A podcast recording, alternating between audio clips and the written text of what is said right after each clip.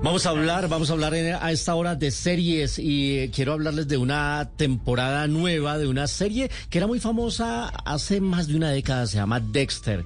Y era la, historia de un hombre que se dedicaba a investigar asesinatos. Pero él era asesino. Pero él era asesino. Sí, sí me acuerdo. Y, justificaba en buena parte porque él asesinaba pues a los culpables. Cuando él determinaba que alguien era culpable, lo asesinaba. O sea, tenía esa dualidad. Él era asesino en serie de asesinos.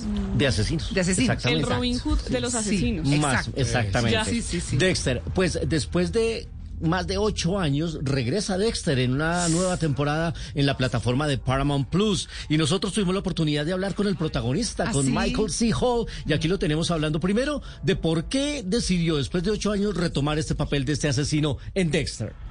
It was a combination of things. I think the fact that we assembled the team we did with Clyde Phillips, who originally was the pues, Lo que nos dice Michael C. Hall para en Blue Jeans es que fue una combinación de varias cosas. El hecho de que pudieron juntar este equipo de trabajo con Clyde Phillips, que es el escritor original de las primeras cuatro temporadas, con Scott Reynolds y Marco Sega, quien dirigió la mayoría de los capítulos, hizo que el productor y director y tenía esa idea del look de la serie se juntaran para volver y en esencia es una historia que emergía y que valía la pena volver a contar. Una historia que dependía de alguna forma del paso de estos años, porque retoman justamente al personaje de Dexter después de casi una década. Le preguntamos también a Michael C. Hall qué tiene diferente esta serie, porque pues el personaje ya ha madurado, tiene otro estilo de vida, ya no está en una gran ciudad, sino en un pequeño pueblo. Esto es lo que nos responde también aquí en En Blue Jeans. Um, yeah, I mean, is there anything that isn't different? You know, it's it's um,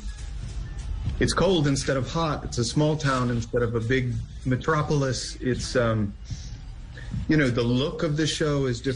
Michael C. Holdo dice, bueno, sí, realmente todo es muy diferente. Hace frío, no hace calor como antes, es un pueblo pequeño y no una gran metrópolis. Visualmente esta temporada es diferente, se siente diferente. Él tiene un nombre distinto, pero todo el mundo sabe que es él. No ha estado matando en mucho tiempo, ha estado en un periodo de abstinencia, pero realmente todo el mundo sabe cómo es este personaje y la gente lo va a identificar fácilmente. Dexter ha estrenado en la plataforma de Paramount Plus y ese es mi recomendado hoy en la sección de series. Y ya puse en mi cuenta de arroba soy cinefanático eh, a propósito de la columna hoy de Juan Carlos Solarte, las 10 cosas de que, no, que podemos aprender de Javier Specter. Ahí ya la gente la puede consultar en arroba soy cinefanático. Información de series aquí en, en Blue Jeans, el programa más feliz de Blue.